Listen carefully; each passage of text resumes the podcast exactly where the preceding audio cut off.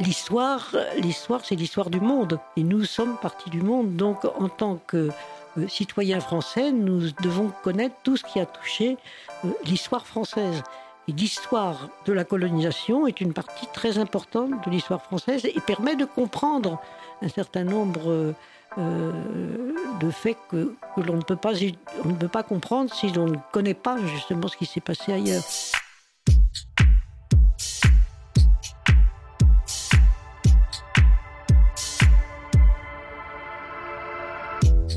Bonjour, je suis Kevin Donna et vous écoutez le Paris Noir podcast. Aujourd'hui, c'est le grand retour de Dans la bibliothèque du Paris Noir.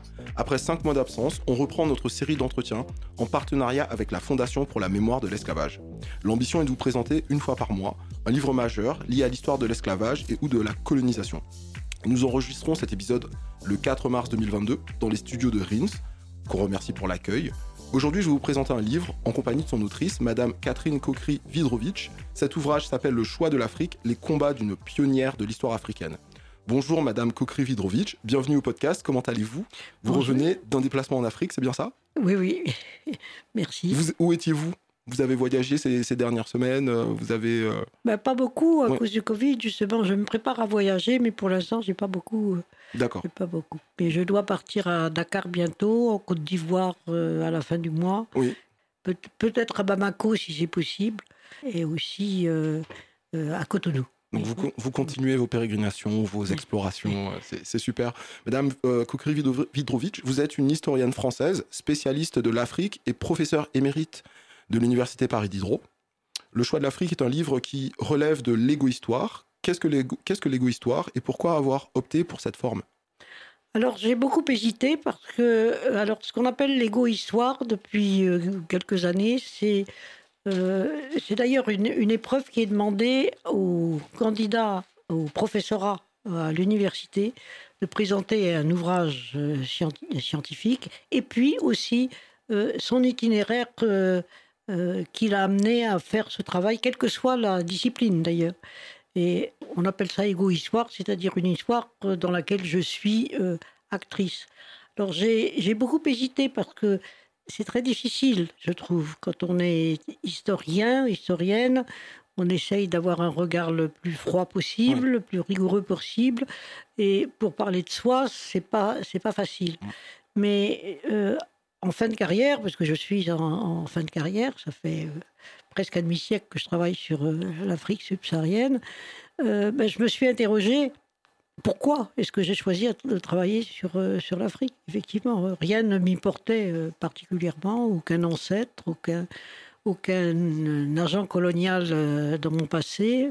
Je ne connaissais pas l'Afrique, j'étais jamais allé. Et donc c'est une série de, c'est une interrogation qui, était liée aussi à, une enfance particulière, on dira peut-être un mot, euh, qui, m'a incité à sortir euh, de l'Hexagone, euh, certainement. Et, et, le fait d'y réfléchir m'a effectivement amené à comprendre un petit peu pourquoi j'avais travaillé dans ce sens-là. Est-ce que c'est le, le, choix de l'égo-histoire Est-ce que c'est selon vous parce qu'il est impossible d'écrire euh, une histoire détachée de, tout, de toute subjectivité. Je crois que vous, vous, le dites, que, que c'est pas possible. L'objectivité en histoire, c'est un, un idéal. Euh, se placer euh, au niveau de Sirius, de regarder tout ce qui s'est passé sans avoir aucun sentiment ni, affect, et, donc en, toute rigueur. Alors ça, c'est vraiment l'objectif de, l'historien ou de l'historienne. Seulement, c'est pas possible parce que l'observateur, l'observatrice a sa subjectivité. Euh, son point de vue. Et donc, euh, l'historien a à avoir beaucoup de rigueur, beaucoup d'exigence pour faire le partage entre euh, ce qu'il pense mm. et qui, au fond, n'a pas grande importance, et ce qu'il essaye de comprendre. Et ce que nous essayons de comprendre, ce que, ce que moi j'ai essayé de comprendre pour l'Afrique, qui était doublement compliqué, puisque je n'étais pas africaine, donc je le voyais de l'extérieur, et en même temps, l'objectif qui n'existait pas encore en France à ce moment-là, c'était au début des années 60, c'était effectivement de comprendre le monde à partir euh, euh, de quelque chose qui n'était pas l'Europe.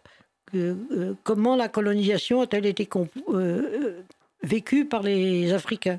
Ça n'existait pas quand j'ai commencé, parce que ce qu'il y avait en France, c'était l'histoire de la colonisation. Justement, toute la, la, spécialité histoire de la colonisation existait. Il y avait un grand prof qui s'appelait Charles-André Julien, qui avait la chaire d'histoire de la colonisation à la Sorbonne depuis 1947, qui était un homme de gauche il disait que son premier article anticolonial datait de 1914, c'était vrai.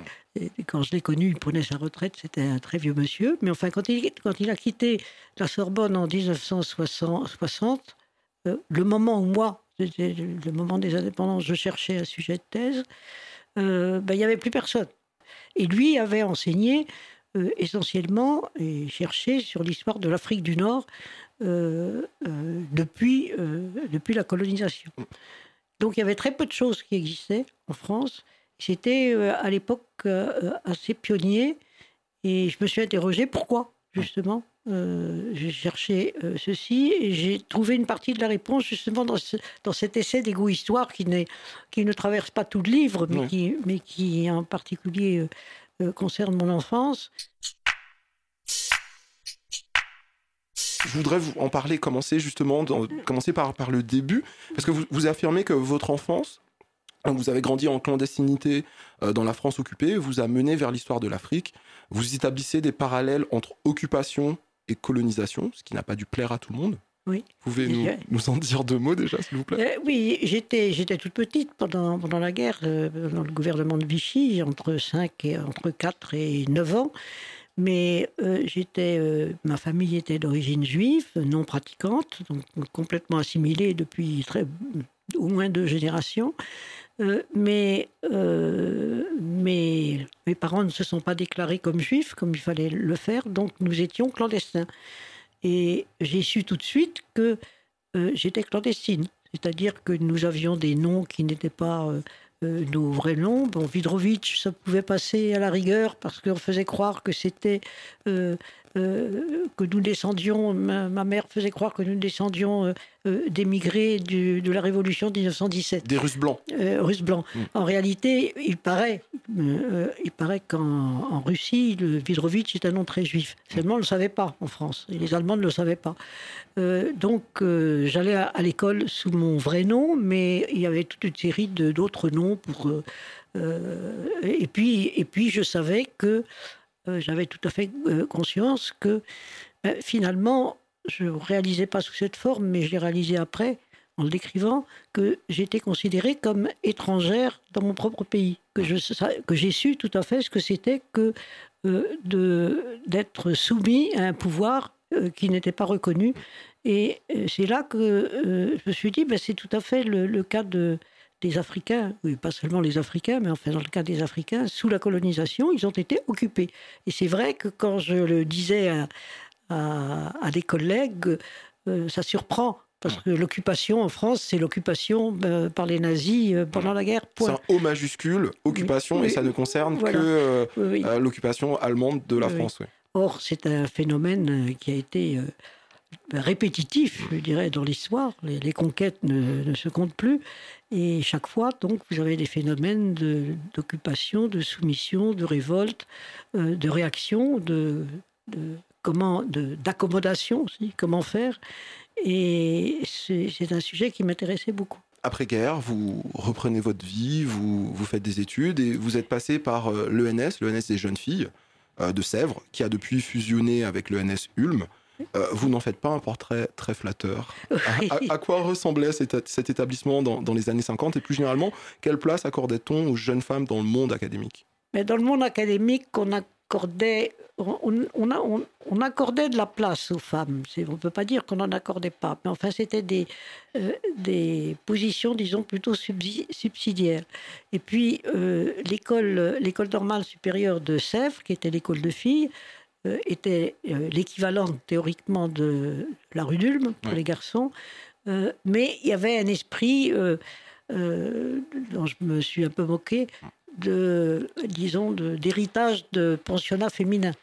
Et qui n'existait pas du tout. Quand j'ai comparé avec l'itinéraire de mon époux, qui lui a fait l'école normale supérieure de Saint-Cloud, qui était, une, qui était la, la, sœur presque jumelle de la rue d'Ulm, il a eu une ouverture dans cette école fantastique. Vous Alors, disiez que vous enviez l'enseignement que recevaient les hommes, pas forcément pour la qualité de l'enseignement, mais pour le, oui, la confiance qu'on leur accordait. Disons pour euh, l'esprit maternaliste d'une école de filles qui n'existait pas du côté de, des garçons de la même façon. Enfin, c'est comme ça que je l'ai ressenti. Et j'étais assez. Euh, je supportais assez mal la, vie de d'internat euh, à la façon des filles. Mais enfin, c'était. j'étais pas toute seule. Enfin, c'était un petit peu périmé, si vous voulez, comme on avait le droit de sortir jusqu'à minuit alors que les fontenaisiennes, elles n'avaient le droit de sortir que jusqu'à 10h30 du soir, alors que les garçons euh, faisaient ce qu'ils voulaient, qu'ils voulaient dans leurs écoles. Il n'y avait pas de... Euh, euh, nous étions majeurs, pratiquement. Nous avions, en général, à l'époque, c'était 21 ans. Et donc, tout ça, c'était un petit peu ridicule. Mais ça n'empêchait pas que les cours étaient tout à fait remarquables, puis c'était les cours de, de la Sorbonne également. Donc, mais disons, euh, je pense effectivement que euh, l'unification des écoles entre garçons et filles, qui, qui n'a pas été évidente du côté de la rue d'Ulm, hein, ils n'étaient pas contents, les garçons. Parce que justement, ils, pensaient que ça allait inférioriser. Euh, ben, tout, ça, tout ça, maintenant, ça date d'il y a, je sais pas, 30 ans, 40 ans. Et, c'est fini, bien entendu. Mais moi, j'ai encore connu ça. J'ai encore connu un enseignement de filles qui était le même, ou à peu près le même théoriquement que les garçons, mais qui n'était pas diffusé dans le même esprit. Et j'ai toujours rejammé, parce que j'avais appris euh, depuis ma plus tendre enfance, justement, euh, euh, éduqué par ma mère, on ne fait que ce que l'on pense être bien. C'est pas c'est pas Pétain qui va te dire ce qu'il faut faire.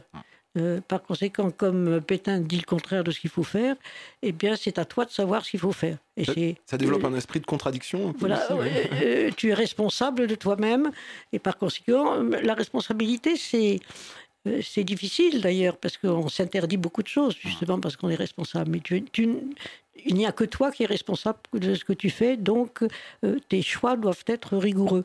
Et ça a toujours été, ça m'a poursuivi toute ma vie. Vous découvrez donc le, continent africain d'abord par l'Algérie. Votre mari, Michel Coquery, y fait son service militaire pendant la guerre d'indépendance. Vous décidez d'arrêter l'histoire médiévale et de raconter l'histoire de notre temps, celle de l'Afrique, l'Afrique subsaharienne. À l'époque, vous portez un regard neuf sur le sujet. Vous semblez dire que, c'est aussi une question de génération. Que disait-on de l'histoire de l'Afrique avant les années 60 il y avait extrêmement peu de euh, chercheurs qui s'intéressaient à l'histoire de l'Afrique euh, antérieurement à la colonisation et c'était réservé à l'anthropologie, c'est-à-dire l'étude de sociétés, sociétés supposées différentes euh, par l'héritage du 19e siècle, différentes des sociétés euh, euh, occidentales, et avec un regard là aussi un petit peu paternaliste, si vous voulez, pour ces sociétés qui n'étaient pas aussi civilisées que, que l'Occident. C'était un petit peu le, ce qui était sous-jacent malgré tout. Et euh, c'est à ce moment-là qu'à euh, Fernand Baudel, qui est un grand historien, qui a euh, fondé une partie de l'EHESS, enfin l'école des hautes études en sciences sociales, a décidé de faire une, série de, de, centres historiques où l'on étudiait les cultures, les civilisations, les environnements à partir de la zone et pas à partir de l'Occident donc un centre d'études indiennes, un centre d'études asiatiques et un centre d'études africaines. Et j'ai eu la chance justement euh, de trouver un directeur de recherche à l'école des hautes études et de commencer immédiatement euh, dans cet esprit, c'est-à-dire non pas faire de l'histoire de la, de, la France en Afrique, ah. mais l'histoire de l'Afrique, à partir de l'Afrique. Euh, ce, qui, ce qui implique un espèce de double travail. Euh, sortir soi-même. Se décentrer Voilà, on, inventait un petit peu sans le savoir, parce que maintenant on en parle beaucoup de tout ce qui est de postcolonial, euh, tout, tout, ce qui est euh, dégagé de, des enseignements coloniaux. Et c'était déjà ça. On ne savait pas que ça s'appelait comme ça à l'époque. essayer de faire l'histoire de l'Afrique à partir de l'Afrique et des Africains.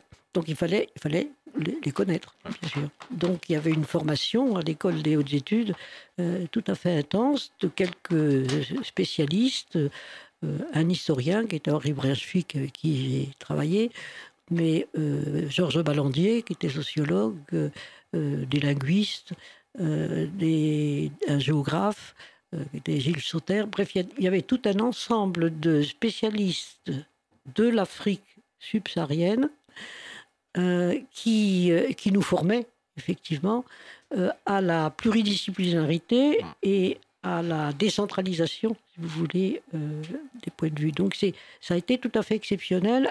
Euh, à l'époque, dans les années 60, c'est exceptionnel. L'enseignement de l'histoire de l'Afrique euh, subsaharienne n'existait pas en, université. c'était encore une époque où les collègues historiens de l'université disaient ben, l'histoire de l'Afrique n'existe pas. N'existe pas parce qu'elle n'est pas écrite. Et ils confondaient écrire une histoire, faire une histoire et euh, vivre une histoire. Tous les peuples ont une histoire. Finalement, dire que l'histoire de l'Afrique n'existait pas, euh, c'était stupide. Vous, vous m'emmenez à mon point suivant. suivant. Quand vous, vous, dites ça, je ne peux, je peux pas m'empêcher de, de penser aux propos du président Sarkozy à Dakar en 2007. Le drame de l'Afrique, c'est que l'homme africain n'est pas assez entré dans l'histoire.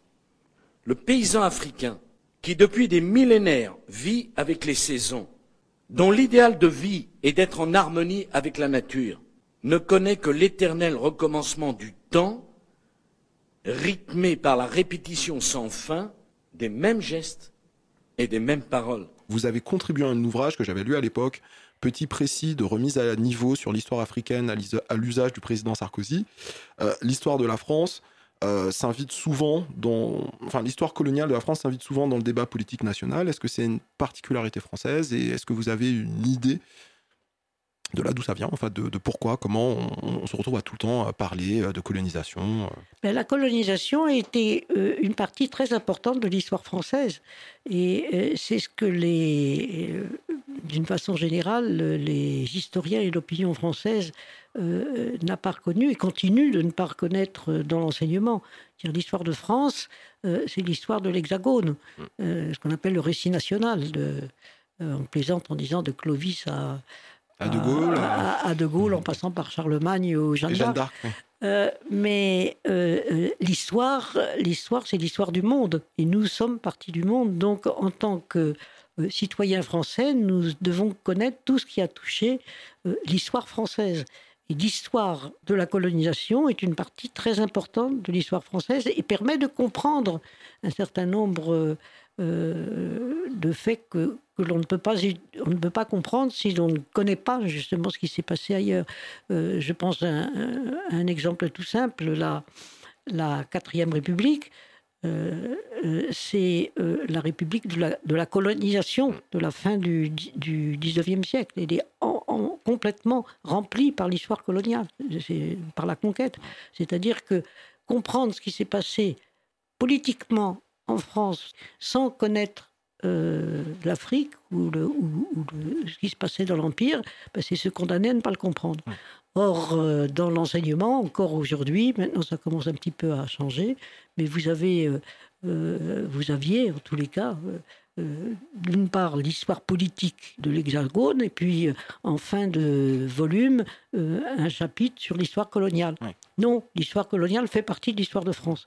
Et ça a été un de mes combats aussi en tant qu'enseignante, de montrer à quel point nous sommes imprégnés les uns des autres bien entendu, de beaucoup de choses, pas seulement de ça, mais que exclure la connaissance de l'Afrique euh, du, point de vue euh, français, c'est euh, c'est nous exclure d'une partie du monde qui, nous a fait. Vous, n'éludez pas la question du racisme.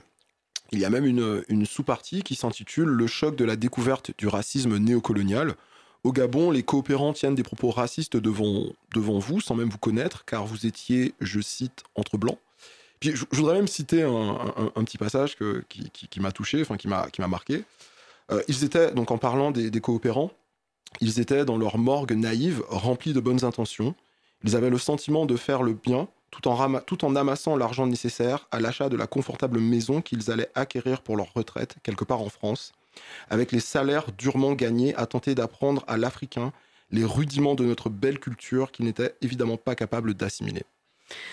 Oui, c'est ce que j'ai ressenti, évidemment. Je suis arrivé pour la On est en première 65, c'est ça? C'était en 65, la première fois. C'était cinq ans après l'indépendance. Et là, je suis un petit peu allé au, au Bénin, qui s'appelait le Dahomey. À, à l'époque, j'avais écrit un article sur l'histoire du, de- du Dahomey au 19e siècle et je voulais confirmer, euh, euh, vérifier sur place que j'avais pas dit de bêtises en n'étant jamais allé euh, dans le pays. Et puis, mon travail de, de recherche et de thèse, c'était l'Afrique équatoriale et j'ai commencé par le Gabon.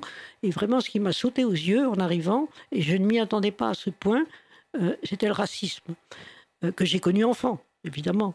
Euh, c'était le le racisme antisémite Dans la France des années euh, 40. que j'en- ouais. que j'entendais bien puisque je n'étais pas puisque j'étais clandestine donc j'étais au milieu de tout le monde qui explique qui- exprimait très naturellement ce que les radios et les affiches euh, nazies euh, euh, essayaient de- d'enseigner à tout le monde. Vous parliez d'une camarade de classe qui vous parlait de l'odeur des juifs? Oui, absolument, ça, je m'en souviens encore, j'avais 8 ans. Une, camarade de classe m'a dit que les juifs, euh, on les reconnaissait à l'odeur, et moi qui lui disais, ben, raconte-moi quelle odeur ils ont pour que je puisse les reconnaître à mon tour. Et je jubilais à l'intérieur, parce que les enfants se- s'amusent de tout. Et donc le racisme, je connaissais. Euh, mais je ne m'attendais pas à trouver une expression aussi normale, entre guillemets, euh, du racisme telle qu'elle existait dans, les, dans un certain nombre de pays plus ou moins selon les pays, mais en tous les cas, c'était très fort au Gabon, c'était très fort en Côte d'Ivoire, Ouais. et c'était latent partout euh, à l'époque, relevant de, de deux ou trois siècles ou plus, euh, où euh, l'histoire, justement, avait expliqué qu'il y avait deux espèces de, de gens, il y avait les sauvages et il y avait les civilisés. Et donc, euh, les Noirs faisaient partie des sauvages, et donc c'était normal de penser qu'ils étaient moins intelligents que les Blancs. Et ça, c'était comme naturel chez, chez les Européens, les, qui étaient tout à fait minoritaires, mais qui effectivement avaient des, responsabilités importantes euh, dans le pays, dans, la mesure où euh, l'enseignement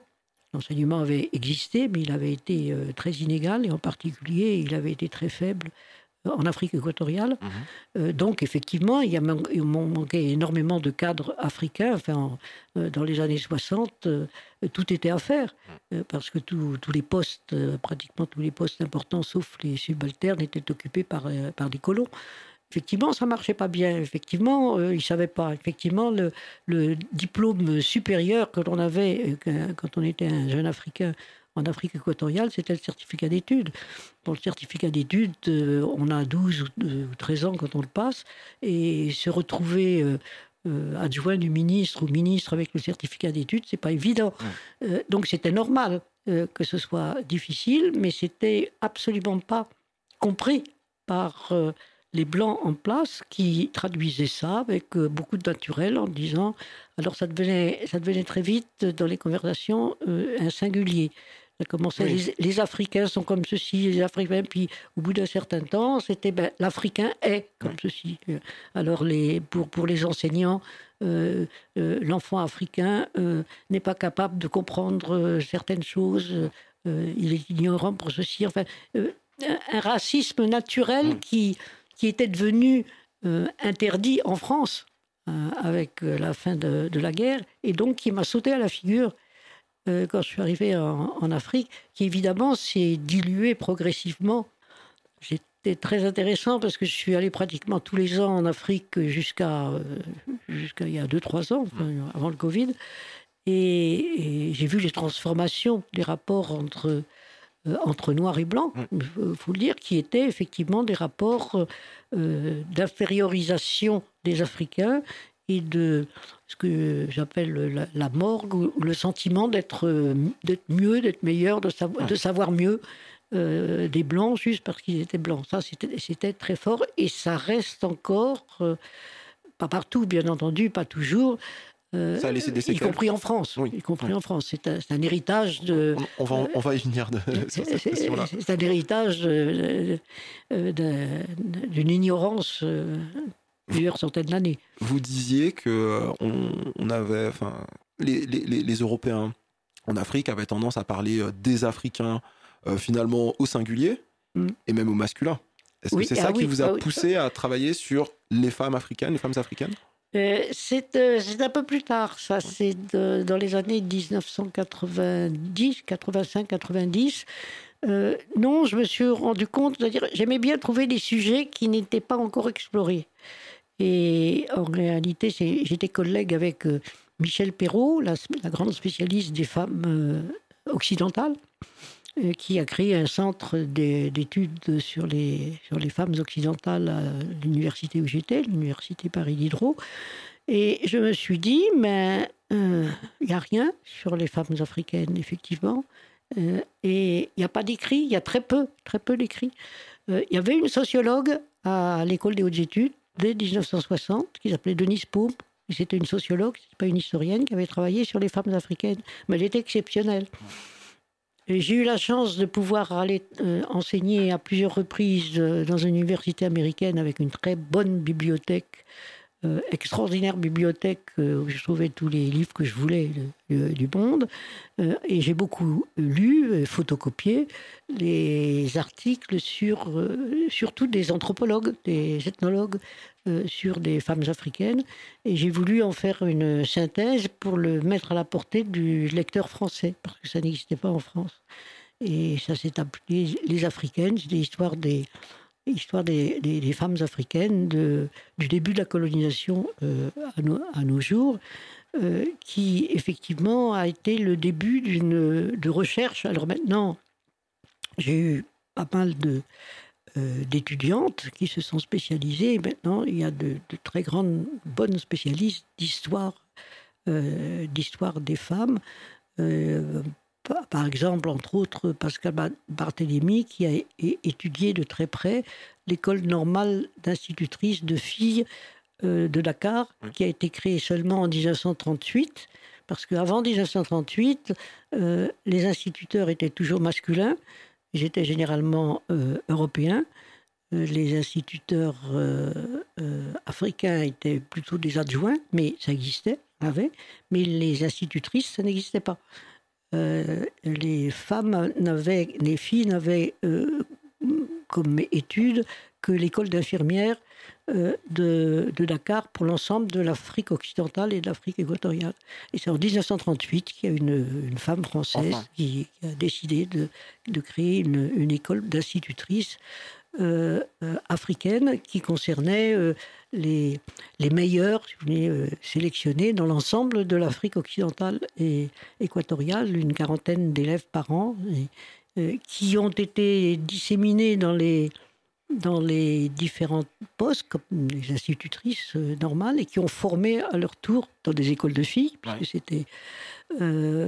et très souvent, les, les grandes dames d'aujourd'hui, ou de euh, étaient des, des, filles de ces normaliennes. Ah oui. Euh, c'est-à-dire qu'elles euh, elles reprennent le flambeau, le voilà, voilà, elles ont pris le flambeau et elles ont compris l'importance de, de l'éducation contemporaine pour, pour s'affirmer dans, dans, dans, la vie sociale. Vous avez alterné donc travaux de recherche précis et ouvrages de synthèse. Votre investissement auprès des jeunes historiens africains vous a valu le, surnom de Mama Africa. Euh, mais j'aimerais que vous nous racontiez l'histoire de la Mpoko et comment vous avez contribué à révéler un vieux secret d'État. Ah oui, alors ça euh, c'est un des grands intérêts des historiens, c'est de découvrir des choses que les autres ne connaissent pas pour des raisons diverses. Et moi, j'ai beaucoup travaillé, c'était ma thèse d'État, sur... Euh, les concessions. Sur les concessions territoriales en Afrique équatoriale Qu'est-ce que c'est une concession? Alors les concessions, c'était... Euh, Brazza, Savorgnan de Brazza était un jeune explorateur euh, hardi et courageux d'ailleurs, comme, et, et, et, honnête et plus lucide que d'autres. Euh, d'origine italienne qui rêvait de, d'être français et de donner une colonie à la France. C'était très classique, disons, en France à la fin du 19e siècle. Et donc, il fait des explorations euh, au Gabon d'abord, en remontant le fleuve Ogoué. Ensuite, il atteint le fleuve Congo. Et à la hauteur du Pool, euh, qui deviendra le Stanley Pool plus tard, il crée un poste qui deviendra Brazzaville. Qui, et il fait signer au chef local le Makoko et Hilo un texte où le Makoko fait, fait une croix, parce qu'il savait évidemment pas lire le français, euh, pour reconnaître l'autorité de la France. On ne sait pas trop, très, sait pas trop ce que Bakoko a cru signer, mais en tous les cas, il met sa croix sur le texte, euh, qui permet à Brazza de faire reconnaître la colonie euh, par le Parlement français. ce traité est reconnu en 1882-83 et Brazza retourne pour être cette fois-ci commissaire général de la colonie du Congo. Le Congo euh, c'était un terme générique euh, à ce moment-là qui concernait le Congo, le Gabon et euh, l'Ubangi-Chari, qui est devenu la Centrafrique, et, plus tard le Tchad, donc l'Afrique équatoriale. Mais le terme Afrique équatoriale n'apparaît qu'en 1905. Il est là commissaire général jusqu'en 1897. il constate qu'il n'a pas d'argent. Le Parlement français ne veut pas voter beaucoup d'argent pour ce pays inconnu. Euh, donc, euh, il peut rien faire, pas grand-chose. Et euh, il a l'idée, effectivement, il pense que c'est une, une idée que de confier au privé, au secteur privé, des investissements que l'État ne peut pas, faire. C'est la naissance des compagnies concessionnaires. Très vite, Brazza s'apercevra que c'est une mauvaise idée, parce que les privés ne sont pas contrôlés du tout, et qu'ils ont des énormes concessions pour 30 ans. Euh, c'est-à-dire le pouvoir de, récolter le caoutchouc, les lianes de caoutchouc, au moment où de l'expansion de, de l'automobile et des pneus automobiles, et d'ivoire euh, accumulé par, par les chefs. Euh, tout ça, ce, sont des produits produits par les Africains et commercialisés par les concessionnaires, qui les achètent pour, pour rien et qui les revendent très cher et il y a toute une série de euh, scandales qui fait que finalement Brazza est écarté parce qu'il proteste contre les scandales. Euh, un scandale particulier arrive en France en, 1905, il a eu lieu en 1903. Deux agents coloniaux, euh, deux jeunes agents coloniaux perdus dans la forêt et alcoolisés au dernier degré décident de fêter le 14 juillet 1903, la fête nationale, en introduisant un bâton de dynamite dans l'anus d'un prisonnier. C'est su un an et demi après à Paris, ça fait un scandale. Évidemment, euh, l'Assemblée nationale euh, s'émeut. Euh, le gouvernement décide d'envoyer une mission d'inspection qui va être, on va rappeler Brazza qui avait pris sa retraite pour diriger la mission d'inspection, qui revient au bout de six mois euh, avec énormément de, constats euh, du même genre. Euh, meurt à Dakar au retour. C'est le ministère qui va rédiger le rapport. Mais ce rapport est quand même jugé tellement dangereux pour l'opinion française que le ministre, deux, trois ans après, décide de ne pas le publier, alors qu'il il, avait pris l'engagement de le publier. Et le rapport disparaît. Et tout le monde pense que le rapport a été détruit. Et il se trouve que pour travaillant sur les compagnies concessionnaires, euh, tout à fait par hasard, dans une boîte de, des archives, euh, j'ai retrouvé le rapport. Euh, et effectivement, c'était en 1965, je pense, donc, longtemps après. C'était une source parmi d'autres. À l'époque, je, je l'ai photocopié. J'ai fait photocopier par les, par les archives nationales. Et puis, je l'ai gardé. J'ai utilisé dans ma thèse. J'ai raconté l'histoire. Et puis je voulais en faire autre chose. Et puis euh, bon, le temps passe. Euh, je travaillais sur d'autres questions. J'avais un petit peu oublié quand un, un éditeur est venu me voir euh, en, en, 2010.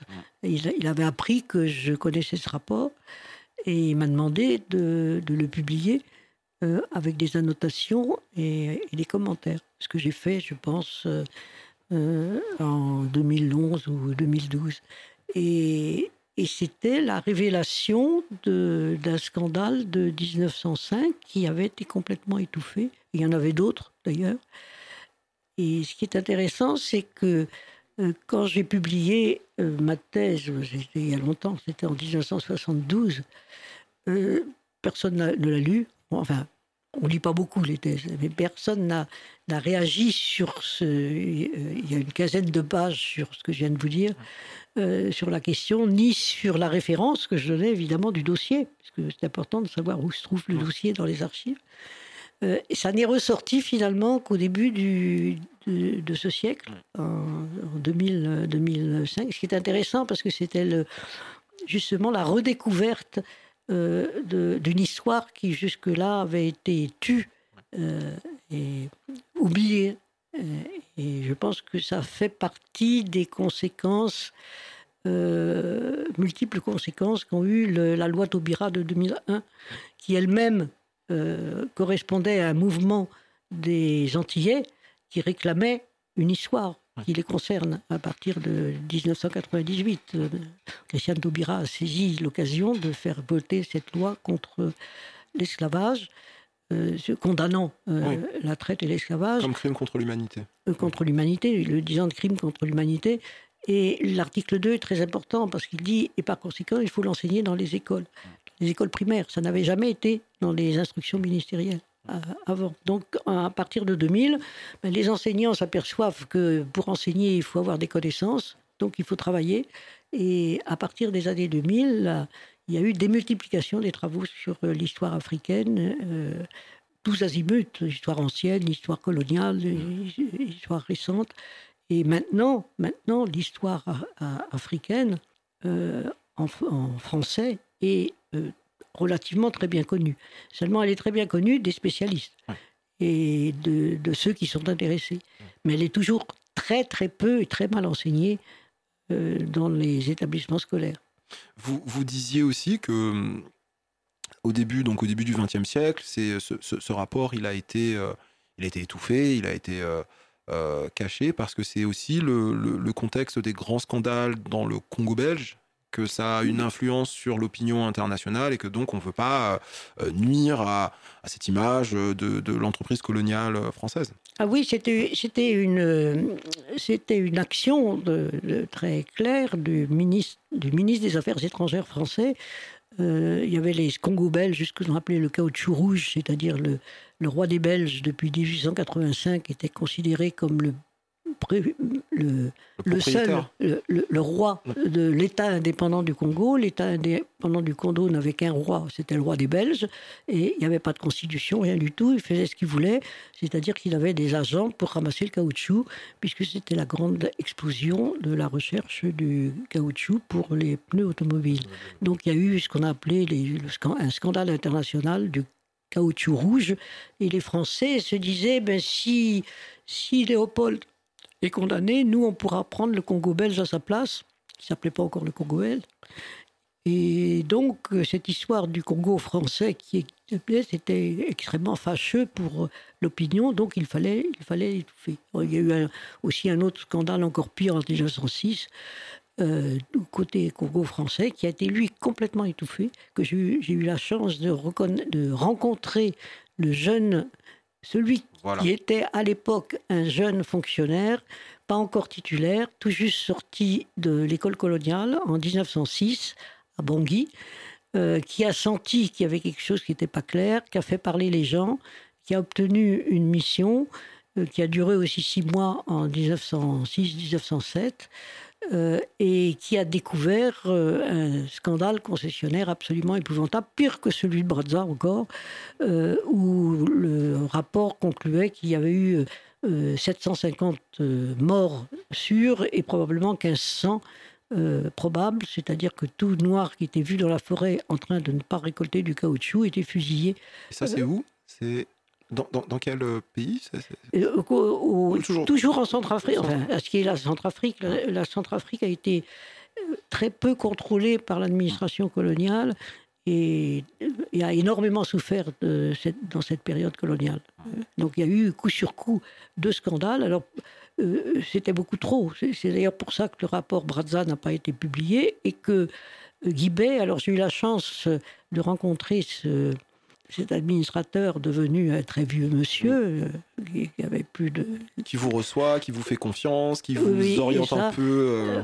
Et, qui me raconte euh, la suite de l'histoire, enfin, ce qui n'est pas dans les archives. C'est-à-dire que le responsable de la société concessionnaire l'avait fait venir à Bangui, lui avait offert une enveloppe en lui disant Taisez-vous, moi je suis très important, vous, vous êtes subsidiaire, même pas titulaire, je peux vous casser. mais Guibet était honnête et a fait ce rapport quand même. Et ensuite, le, ministre des colonies, euh, à son retour en France, l'a convoqué en lui demandant sa parole d'honneur de ne pas parler de la question à cause de l'affaire du Congo belge. Donc c'est devenu un secret d'État. Et dans les archives, j'ai vu que c'était monté jusqu'à la présidence de la République. C'était un vrai, un vrai secret d'État. J'avais euh, trouvé en 1966, sans faire exprès, euh, l'origine d'un secret d'État. Euh, je, voudrais parler en quelques mots de, votre, ouvrage, les, routes de l'esclavage. Pour raconter l'histoire de l'esclavage, il faut en faire la géographie. Vous avez vu cette question mémorielle prendre de l'ampleur au cours des dernières décennies? Comment l'expliquez-vous? Ben, Je pense que euh, c'est une action d'abord des, des anciens colonisés, des Français noirs, en particulier euh, martiniquais et guadeloupéens, qui ont participé à cette grande manifestation de 1998 à Paris. Manifestation qui a fait beaucoup d'effets justement euh, dans les îles, qui est passée quasi inaperçue des Français blancs, qui s'en sont même pas aperçus. Euh, mais qui n'est pas passé inaperçue de Christian Taubira et des, militants, qui est donc à l'origine de la loi de, de 2001. Et cette loi de 2001 était extrêmement importante, comme je disais tout à l'heure, pour faire démarrer, euh, faire démarrer la recherche. Et c'est à partir de là qu'un grand laboratoire euh, s'est créé euh, à partir de 2005-2006, dirigé par Myriam Kotias au CNRS, euh, qui, dirige effectivement, qui se consacre à, la question de, l'esclavage atlantique. Et c'est à partir de ce moment-là que moi aussi je me suis intéressé à la question, parce que c'est une question nouvelle. C'est une très vieille question. Mais oui, très très vieille question, mais question qui n'était pas traitée ou très peu. Mm. Euh, j'ai eu, comme j'avais fait euh, déjà euh, un, petit, petit livre qui s'appelle Petite histoire de l'Afrique, où j'essaye de montrer à travers l'histoire longue pourquoi l'Afrique a toujours été importante dans l'histoire du monde, contrairement à ce que pensent les gens qui n'en parlent pas et soit par son or, soit par les main-d'œuvre euh, esclave qui a euh, été une force de travail formidable partout euh, en dehors de l'Afrique. Et, soit par ses matières premières plus tard, etc. Donc, les cinéastes avaient lu ce livre, eu l'idée d'en faire une histoire, en particulier une histoire de l'esclavage, qui, qui, a donné une série en quatre épisodes euh, de 55 minutes à Arte. Pour Arte en, 2019 En 2018, je crois, 2018, et euh, qui a rassemblé euh, les témoignages de disons, d'une trentaine de spécialistes internationaux sur l'histoire de l'esclavage, de l'esclavage africain dans le monde, pas seulement dans l'Atlantique, mais dans, dans, le monde entier. Il y a beaucoup de travaux qui se font aux États-Unis, au Canada, en Afrique, en France, avec la Fondation pour la mémoire de l'esclavage. Et en France, avec la, Fondation qui, qui est aussi euh, une, une suite de. Oui, qui descend du CNMHE. Du, Absolument, qui descend vraiment de, toujours de 2001. Et euh, au Brésil aussi, il y a eu une loi en 2003 pour euh, demander qu'on enseigne l'esclavage. à Bamako, les historiens africains, en 2001 aussi, se sont rassemblés pour créer une connexion également sur, sur l'esclavage. Euh, tout ça se retrouve effectivement dans le, euh, dans le, Haut Comité sur, euh, sur l'esclavage. Et moi, j'ai donc essayé de résumer, de donner en, en 300 pages à Albin Michel une histoire de l'esclavage africain des traites, c'est-à-dire des commerces des de tous les esclaves qui, ont, qui étaient partis d'Afrique euh, euh, des origines euh, à nos jours, pratiquement, puisque ça, existe encore. Et je pense que, que c'est un travail qui est. enfin, ce travail sur l'histoire de l'esclavage est maintenant mondialisé, travaillé partout. Et chaque jour, il y a de, nouveaux, de, nouvelles publications qui, qui le montrent, de même que le, la fondation dans laquelle vous, vous êtes vous-même, qui euh, popularise toutes les connaissances sur cet esclavage et en particulier l'esclavage atlantique qui concerne particulièrement l'histoire française.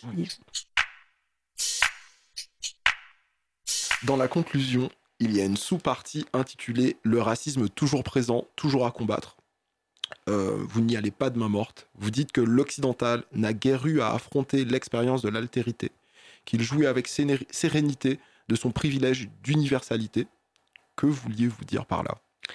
Je me bats un peu contre les, les querelles que je trouve des querelles de clochers euh, de gens qui ont qui peuvent avoir de très bonnes idées, mais euh, euh, qui les poussent quelquefois un peu trop loin. Je, pense à tout ce qui concerne ce qu'on appelle le postcolonial et le décolonial. Le postcolonial, c'est très important. Ça a été lancé par des Indiens, des Palestiniens à l'origine, à la fin du XXe siècle, développé par, par les Américains au début du XXe siècle. Et maintenant, c'est c'est enseigné pratiquement partout euh, sauf peut-être en France où il y a une, résistance, une, résistance euh, très forte. Euh, c'est le postcolonial, c'est l'idée d'étudier la période coloniale en se défaisant des concepts enracinés dans la culture française depuis des siècles.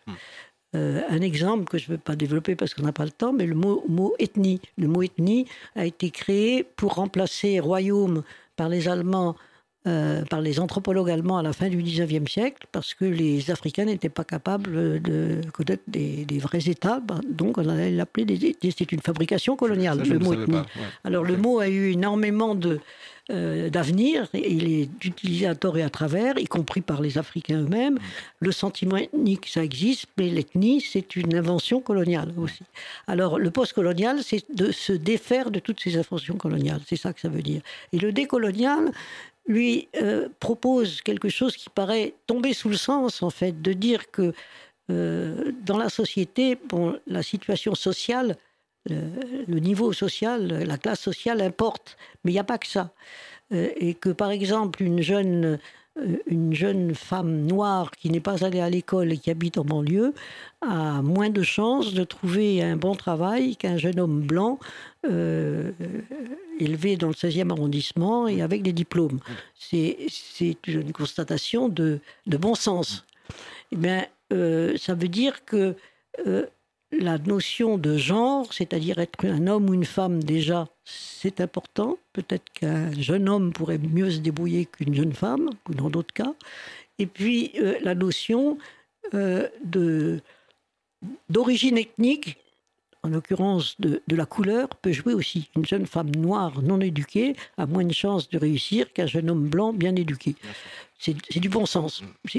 Et alors les gens s'étripent là-dessus. Mm. Les gens s'étripent en disant mais c'est n'est pas universel, universel parce que les femmes sont universelles donc on ne doit pas distinguer les femmes noires des autres femmes euh, etc mais l'universel est multiple l'universel est complexe l'universel c'est pas l'universel euh, blanc euh, occidental tout seul décidé pour les autres.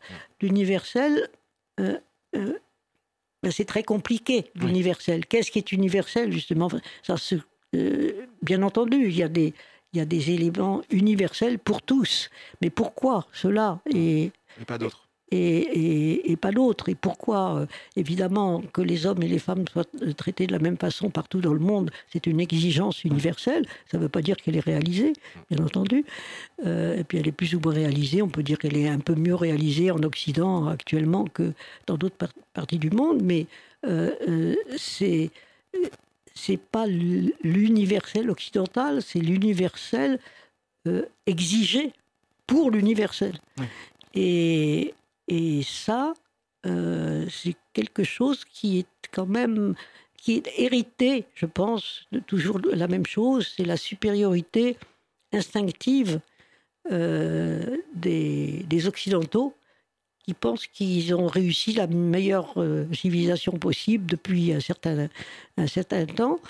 Instinctivement, ils sont supérieurs aux autres, donc leur universel, c'est l'universel des autres. C'est plus compliqué que ça. Euh, l'universel, c'est très complexe. Malheureusement, on va pas pouvoir euh, trancher cette question aujourd'hui. Mais en tout cas, Madame Kokri-Vidrovitch, je vous remercie pour le temps que vous m'avez accordé. chers auditeurs et auditrices, j'espère que cette discussion vous donnera envie de lire le choix de l'Afrique Cette émission a été réalisée par Dimitri. Merci Dimitri. Euh, également un énorme merci à la Fondation pour la mémoire de l'esclavage, sans qui, encore une fois, rien de tout ça n'aurait été possible. Si cet épisode vous a plu, dites-le nous. Si vous avez des remarques, des suggestions, je suis tout oui. Si vous jugez ce podcast utile, je vous invite à mettre 5 étoiles et un, gentil commentaire sur Apple Podcast et de le faire découvrir à vos proches. Si vous souhaitez participer à une balade, c'est simple, envoyez-nous un mail à leparinoir.gmail.com. Et enfin, je tiens à dédier cet épisode à un grand amoureux de l'Afrique qui nous a quittés en décembre dernier, monsieur Alfred Caristan, enfant de la Martinique, enseignant-chercheur en France, en Côte d'Ivoire et au Togo. Papy, bonne route et que la terre, te soit légère. Merci à tous et à bientôt. Au revoir.